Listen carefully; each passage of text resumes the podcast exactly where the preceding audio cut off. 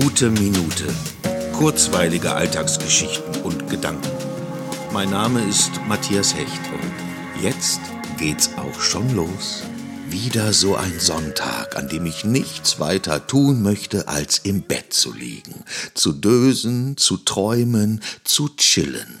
Mal mit Fernseher und mal ohne. Ab und zu ein Cappuccino und dann wieder nichts tun, als ob die Zubereitung eines Cappuccinos eine großartige Unternehmung wäre. Oh doch, Sonntags schon.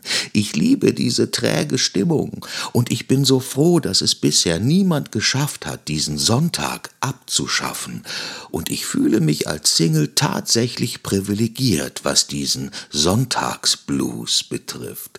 Denn selbstverständlich gilt der Sonntag in anderen Lebensrealitäten als Großeinsatztag. Da will was unternommen werden. Das ist ja auch schön. Es kann ja so vieles schön sein, wenn man will.